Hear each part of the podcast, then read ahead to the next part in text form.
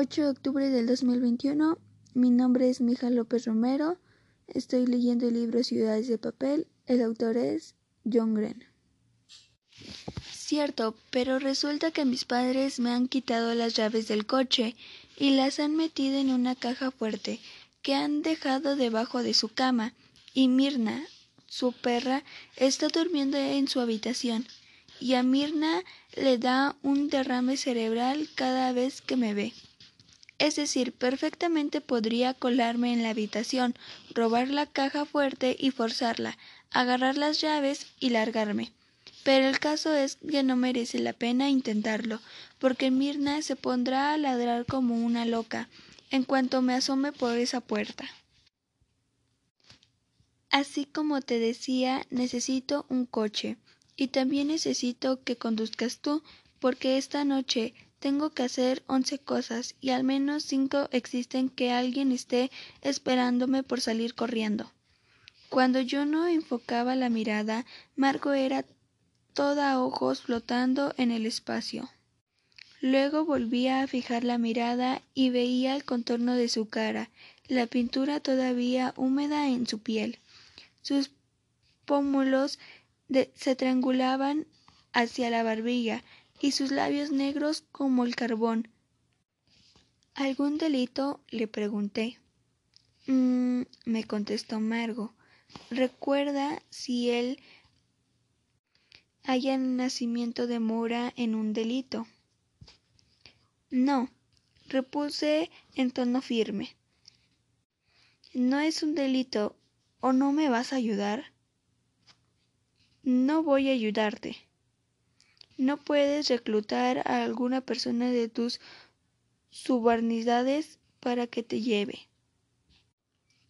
Lais y yo hacía siempre lo que ella decía.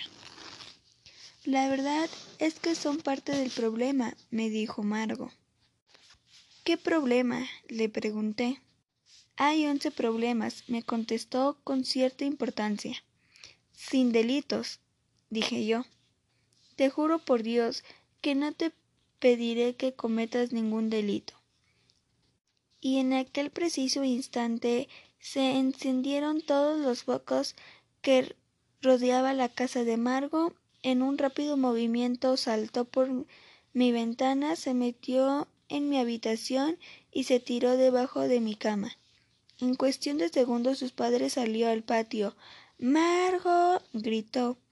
Te he visto. Desde abajo de la cama me llegó un abogado. ¡Ay! rayos. Margo salió rápidamente, se levantó, se acercó a la ventana y dijo Vamos, papá, solo intento charlar con Quenty. Te pasas el día diciéndome que sería una fantástica influencia y todo eso. ¿Solo estás charlando con Wendy? Sí. ¿Y entonces por qué te has pintado la cara de negro? Margot dudó solo un instante. Papá, responderé esa pregunta exigiría horas, y sé que seguramente estás muy cansado, así que vuelve a casa, gritó. Ahora mismo. Margo me agarró de la camisa, me susurró al oído. Vuelvo en un minuto y saltó por la ventana. En cuanto salió, tomé las llaves del coche de encima de la mesa. Las llaves son mías, aunque lo traigo es que el coche no. Cuando cumplí dieciséis años mis padres me dieron un regalo muy pequeño. Supuse en cuanto me lo dieron que eran las llaves de un coche y casi me meo encima, porque me habían repetido una y mil veces que no podría comprarme un coche. Pero cuando me entregaron la cajita envuelta pensé que me habían tomado el pelo y que al final tendré un coche. Quité la envoltura y abrí la cajita, que efectivamente contenía una llave. La observé y descubrí que era la llave de un Charlin la llave de una camioneta, exactamente de la camioneta de mi madre. ¿Me regalas una llave de tu coche? Le pregunté a mi madre. Trata de que Margo va a la casa de Quenty y le pide un favor que si le podría prestar las llaves de su coche y Quenty dijo que él no tenía coche pero que Margot sí tenía coche y ella le contó que sus padres le habían castigado el coche y que no podía agarrar las llaves porque estaban en su cuarto y tenían a una mascota que se llamaba Mirna y que solo con ver a Margot le daba un derrame cerebral. Y empezaron a platicar que de entonces sí la iba a ayudar, que no era ningún delito, pero que tenía que hacer once cosas.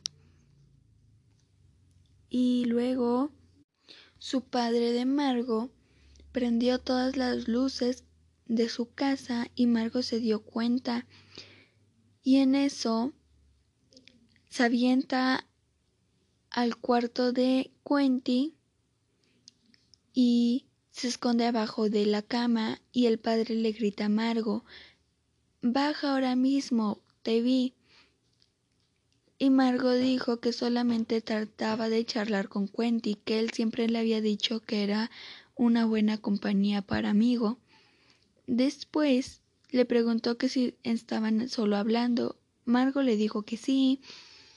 Y, y su papá de Margo le dijo que porque su cara estaba pintada de negro. Y ella dijo que era una larga historia, que mejor se fuera a descansar su papá. Y ella después bajó y le dijo a Quenty, bajo en un minuto. 9 de octubre del 2021, mi nombre es Mija López Romero, estoy leyendo el libro Ciudades de Papel, el autor es John Green. Tom, le dije a mi padre, te dije que le dieras falsas esperanzas. No me eches la culpa a mí, le respondió mi padre. Estás suplimando tus propias frustraciones por mi sueldo. Este análisis que me suelta no tiene algo de agresión pasiva. Le pregunté a mi madre. Y las ecuaciones de agregación pasiva no son agresiones pasivas por naturaleza? le contestó mi padre. Y siguieron así un rato. La cuestión era la siguiente tendría acceso a ese fenómeno vehicular que es la camioneta de mi madre, último modelo, menos cuando mi madre lo utilizaba. Y como mi madre iba al trabajo en coche cada mañana, yo solo podría utilizarlo los fines de semana. Bueno, los fines de semana y en mitad de la noche. Margo tardó más del prometido minuto en volver a mi ventana, aunque no mucho más, pero durante su ausencia empecé a cambiar de opinión. Tengo clase mañana, le dije. Sí, lo sé, me contestó Margo. Mañana tenemos clase y pasado mañana, y solo pienso demasiado que acabaré loca. Así que sí, es una noche antes de clase. Por eso tenemos que irnos ya porque tenemos que estar de vuelta por la mañana. No sé. Cuenti, me dijo. ¿Cuánto hace que somos muy amigos? No somos amigos, somos vecinos. Rayos. ¿No soy amable contigo? ¿No ordeno a mis compiches que se aporten bien con ustedes en escuela? Uf, le contesté con recelo, aunque lo cierto era que siempre supuse que había sido Amargo la que impedía que Chuck Parson y los de su calaña nos molestaran. Parpadeó. Se había quitado de negro hasta los párpados. Q, me dijo, tenemos que irnos. Y fui. Salté por la ventana y corrimos por la pared lateral de mi casa, con la cabeza agachada, hasta que abrimos las puertas de la camioneta. Margo me susurró que no cerrara las puertas, demasiado ruido. Así que con las puertas abiertas puse el coche en punto muerto, empujé con el pie en el asfalto y la camioneta rodó por el camino. Avanzamos despacio hasta dejar atrás un par de casas y luego encendí el motor y las luces. Cerramos las puertas y conduje por las sinuosas calles de, de la interminable Jefferson Park, con sus casas que todavía parecían nuevas y de plástico, como un pueblo de juguete que al barrerla decenas de miles de personas reales. Margo empezó a hablar. El caso es que ni siquiera le importaba, solo creen que mis hazañas los hacen quedar mal. ¿Sabes lo que acaba de decir mi padre? Me ha dicho no me importa que te arruines tu vida, pero no nos avergüences delante de los Jacobens, nuestros amigos ridículo, y no te imaginas lo que me ha costado salir de esa casa. ¿Has visto esas películas en las que se escapan de la cárcel y meten ropa debajo de las sábanas para que parezca que alguien esté en la cama? Asentí. Sí, bueno, mi madre ha puesto en mi habitación un monitor de bebé para oír toda la noche mi respiración mientras duermo. Así que he tenido que darle a Rin cinco dólares para que durmiera en mi habitación y luego me he visto en la suya. Reed es la hermana menor de Margo. Ahora es mi mansión imposible. Hasta ahora se trataba de descabellirse como en el cualquiera casa normal subir la ventana y saltar, pero maldición, sea últimamente es como vivir en una discatura facita. Trata que después de que Margot llegó a la casa de Q, saltaron de la ventana y se fueron por la parte lateral de su casa y con las cabezas agachadas para que sus padres no los vieran. En eso abren las puertas de la camioneta y en eso Margot le dijo a Quenty que no cerrara las puertas porque si no los iban a descubrir. Quenty encendió el coche y, y lo puso en punto muerto. Avanzaron unas casas hasta que al final pudieron cerrar las puertas y avanzar, encender el coche y después empezó a platicar de que le había costado salir de esa casa, ya que sus padres le dijo que no arruinara su vida de ellos porque les daba vergüenza y en eso había dicho que si había visto él unas películas de las que las personas ponen sábanas para que parezca que las que hay personas durmiendo ahí.